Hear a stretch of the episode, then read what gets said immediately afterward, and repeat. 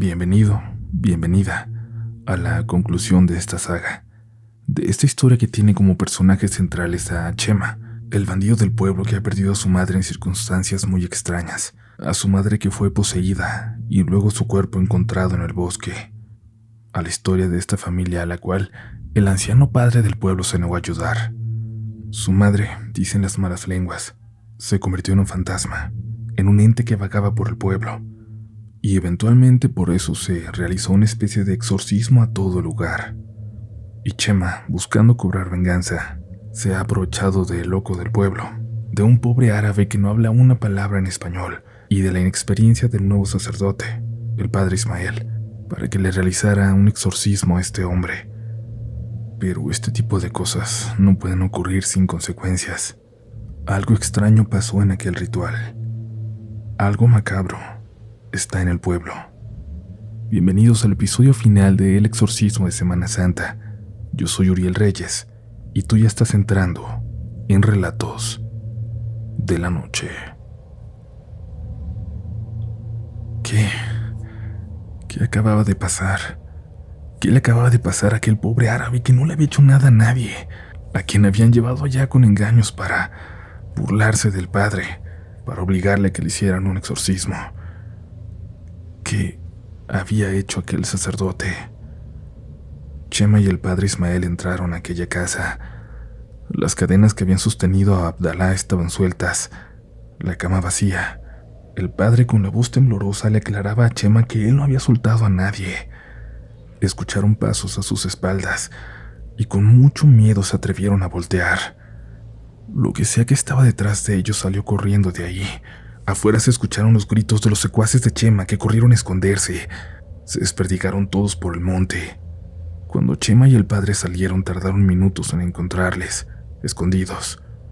Les dijeron que el árabe había salido corriendo que en saltos que parecían imposibles había corrido por el camino que iba hacia el pueblo.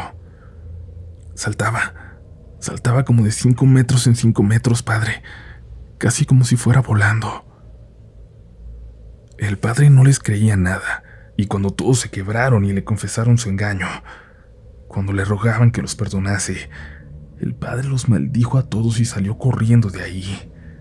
El único que permanecía inmóvil, callado, era Chema, que observaba el camino sin decir una sola palabra, sin mostrar una sola expresión que pudieran descifrar. Empezó a caminar de regreso al pueblo. Dijo que tenía que estar con su hermana. ¿Qué quieres que hagamos, Chema? preguntó uno de los compinches. Váyanse, busquen al árabe. Hagan lo que quieran, no me importa. Chema se perdió por el camino y como siempre hacían se fue por la maleza por los atajos y senderos que solo ellos conocían.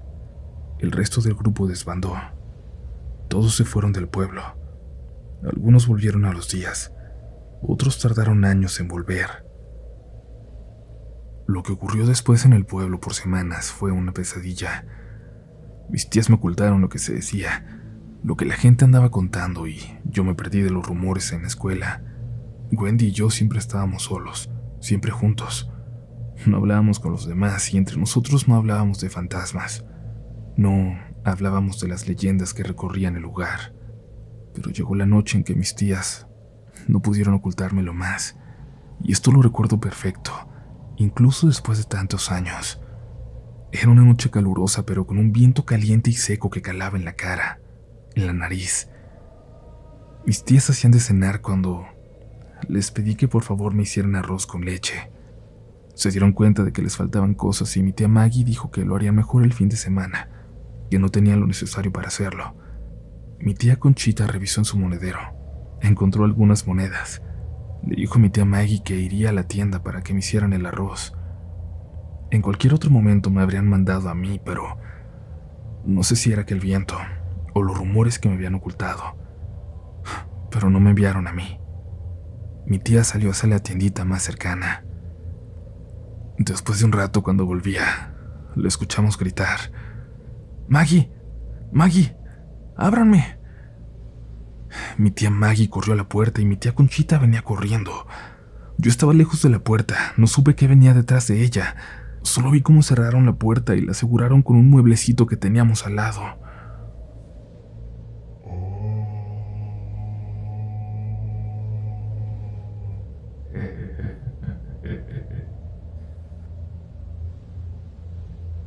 Escuché. Escuchamos que alguien pasó llorando por enfrente de la casa.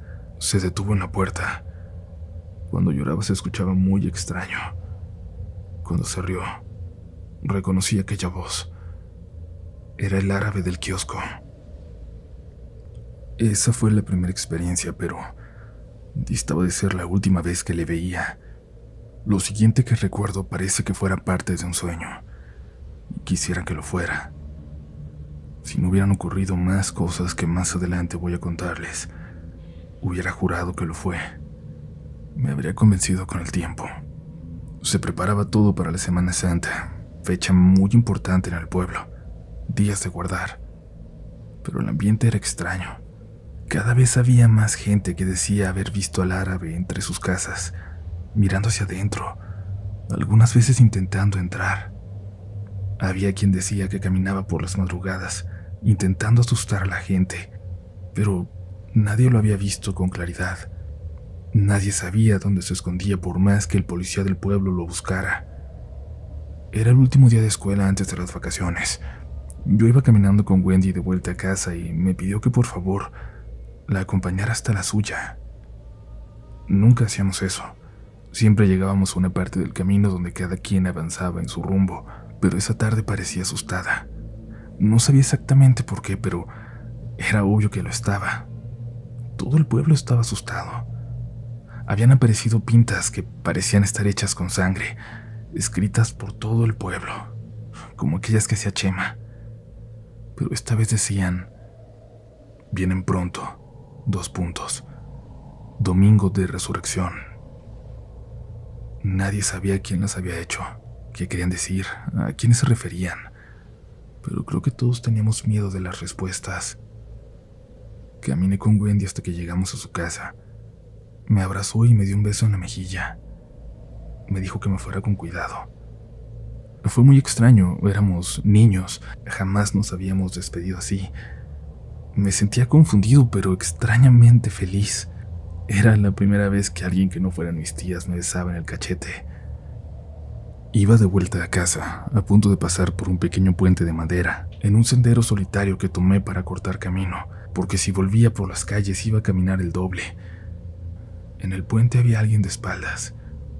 Tenía puesto una ropa que reconocí, la ropa del Cristo de la iglesia. Estaba nada más parado en el puente, y yo tenía que pasar por ahí. Cuando estaba a punto de llegar a él se dio la vuelta de repente era Abdalá. Me sonrió con sus dientes negros. Nunca se los había visto así. No sabía que los tenía tan feos. Me aterró. Hola. ¿Quieres pasar? Recuerdo que me dijo. Todo esto lo recuerdo como si fuera un sueño. Mi peor pesadilla. Si cierro los ojos aún hoy puedo escuchar esa voz. Si quieres pasar, tienes que responderme tres preguntas. ¿Está bien? No me puedes decir que no. Si no me respondes, te voy a llevar conmigo. Algo en esa voz me hizo creer que era cierto, que hablaba totalmente en serio, y empecé a calcular en mi cabeza cuánto tiempo estaba de la casa de Wendy, si lograría correr con todas mis fuerzas hasta allá. No. No corras. No vas a llegar. Y te voy a llevar. Si te tranquiliza de todas las preguntas que te voy a hacer, yo ya sé la respuesta. Si me mientes, pierdes. Y te voy a llevar conmigo. Contéstame. ¿Me tienes miedo? Apenas pude mover la cabeza. Respondí que sí. ¿Qué es lo que más quieres en esta vida? Dime. Mis tías.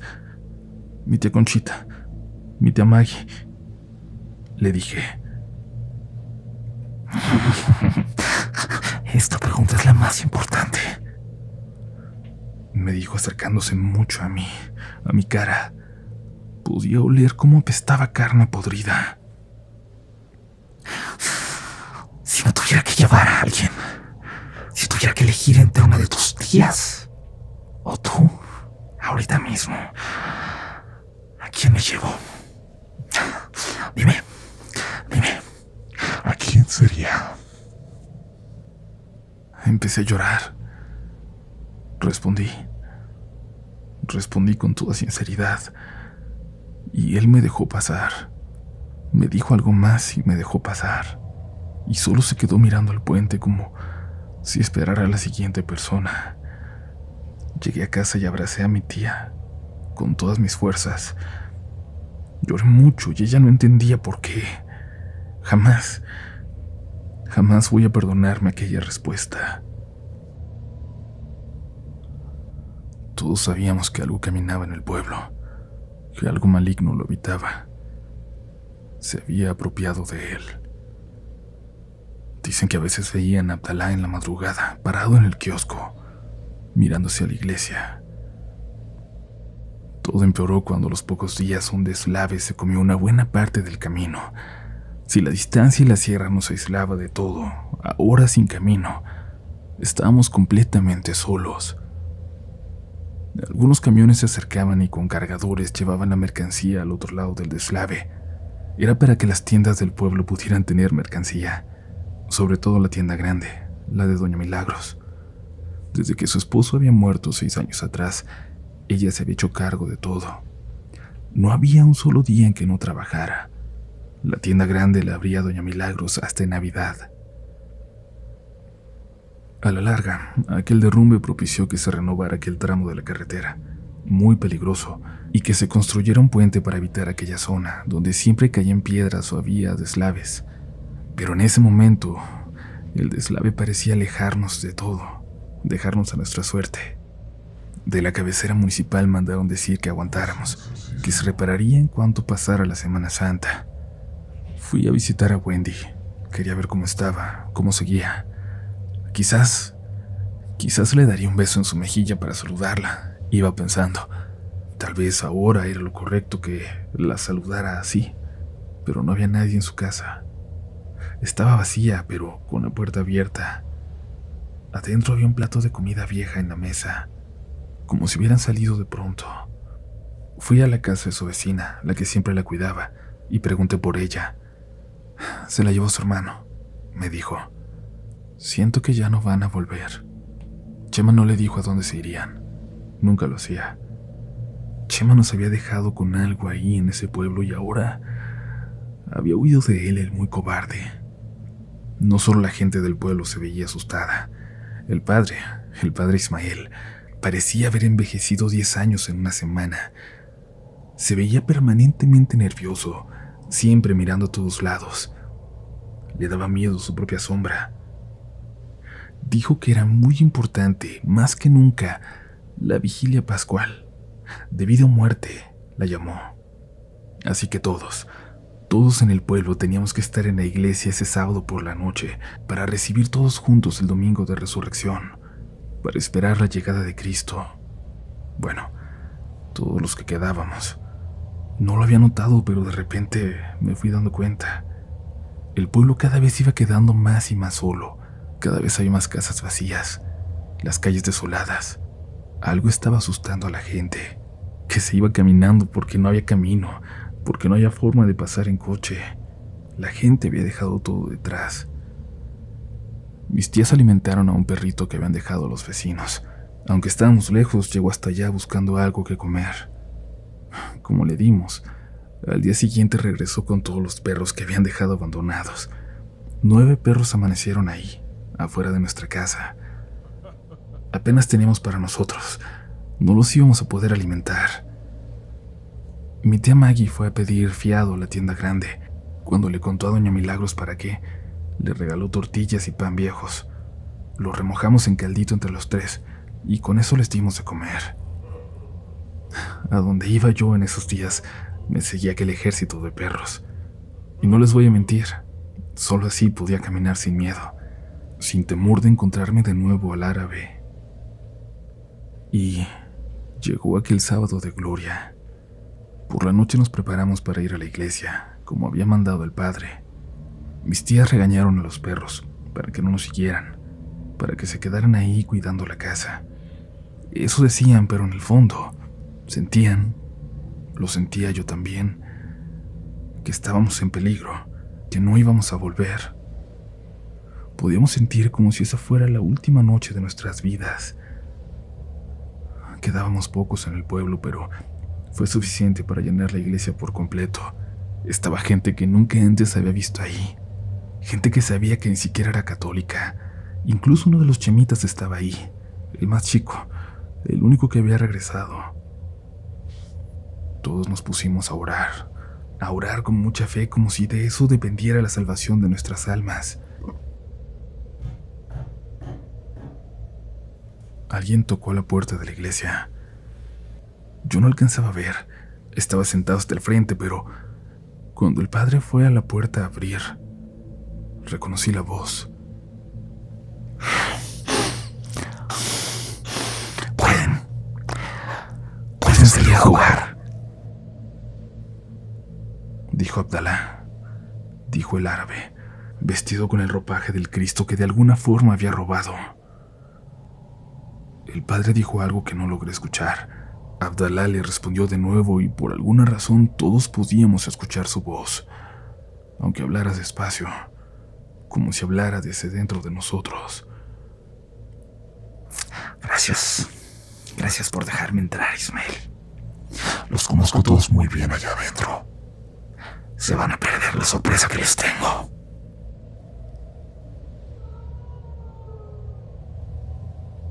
Un grito de mujer se escuchó a lo lejos. El árabe salió corriendo hacia atrás de la iglesia, riéndose, hacia la casa del padre.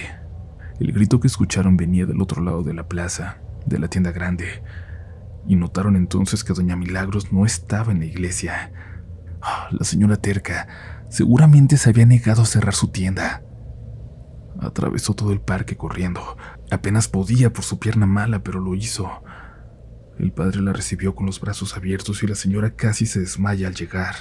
No podía dejar de llorar. Mi esposo, padre. Mi esposo. Mi esposo está en la tienda. Entró en la tienda, padre. El padre Ismael no entendía, pero todos en la iglesia empezaron a murmurar, a persinarse. Alguien se acercó y le dijo al padre que el esposo de doña Milagros tenía años muerto. ¿Qué dices, hija? No, no te dejes engañar. El maligno está jugando con tu mente por estar allá afuera. Va a hacer todo por engañarte. La señora le señaló sus ropas llenas de tierra. ¿Esto es un engaño, padre? ¿Esto es mi mente? Mi esposo, vestido con la ropa con la que lo enterramos, Llegó lleno de tierra a la tienda, a abrazarme. Me abrazó, padre. Me abrazó. Hubo gritos en la iglesia, desesperación, el sentimiento de que el padre no podía protegernos, de que ni siquiera entendía qué estaba pasando. Le preguntaron a la señora qué le había dicho su esposo. Respondió que al verlo solo pudo empezar a llorar, pero que le preguntó qué estaba haciendo ahí. Vinimos todos le había respondido. Vinimos todos. Recuerdo las lágrimas de mis tías, lágrimas de miedo. Recuerdo cómo me pusieron en medio de ellas. A veces volteaba y veía a la gente asomando por las puertas de la iglesia. Gritar que había siluetas en el parque, que iban para allá, que se acercaban. Recuerdo cómo empezaron a tocar en aquella puerta como si hubiera decenas de personas tocando, queriendo entrar.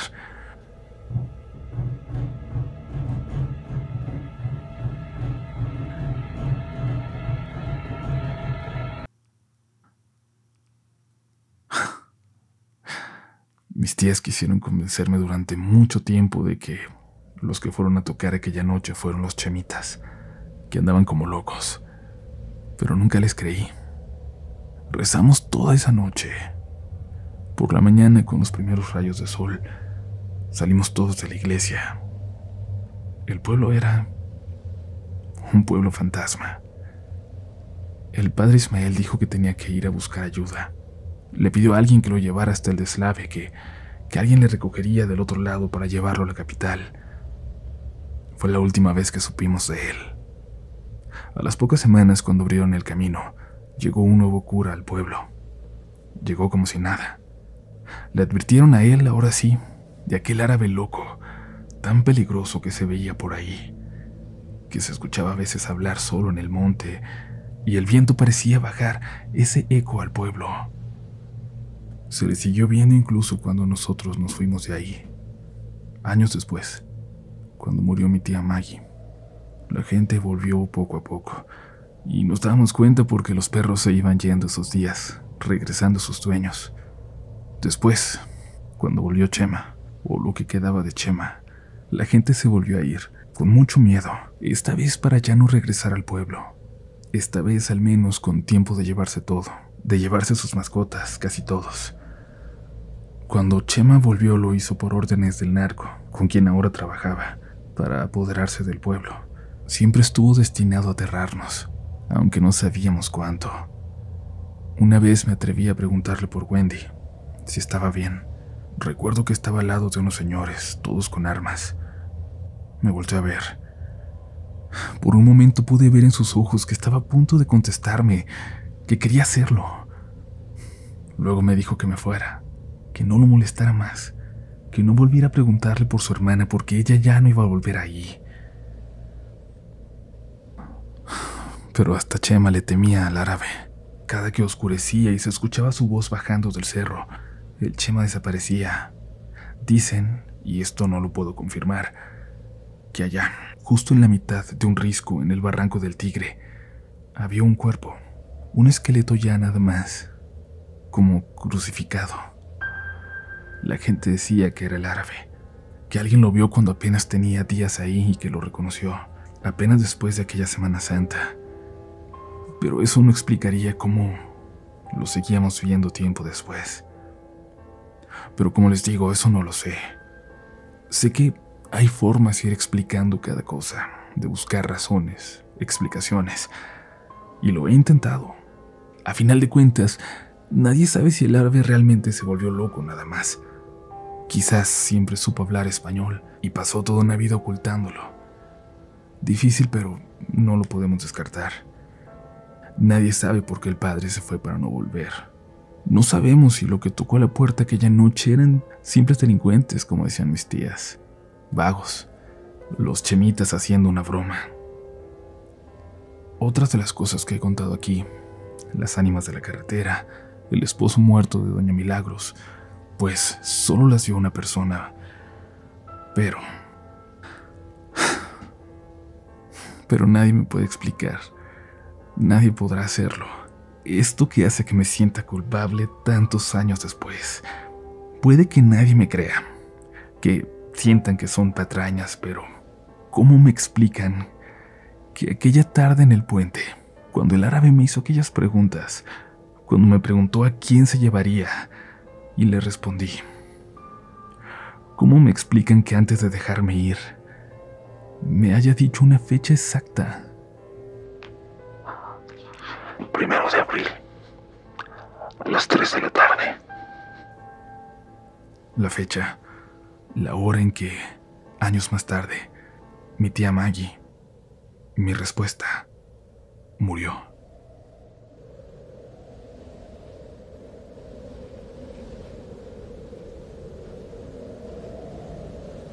Judy was boring. Hello. Then Judy discovered ChumbaCasino.com. It's my little escape. Now Judy's the life of the party. Oh, baby, Mama's bringing home the bacon. Whoa, take it easy, Judy. The Chumba life is for everybody. So go to ChumbaCasino.com and play over 100 casino style games. Join today and play for free for your chance to redeem some serious prizes.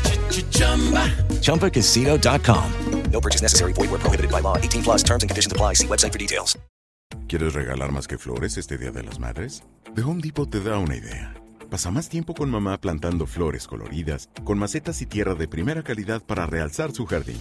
Así sentirá que es su día todos los días. Llévate tierra para macetas Bigoro por solo $8.97 y crece plantas fuertes y saludables dentro y fuera de casa. Recoge en tienda y sigue cultivando más momentos con mamá en The Home Depot. Haces más, logras más. Más detalles en homedepot.com diagonal delivery.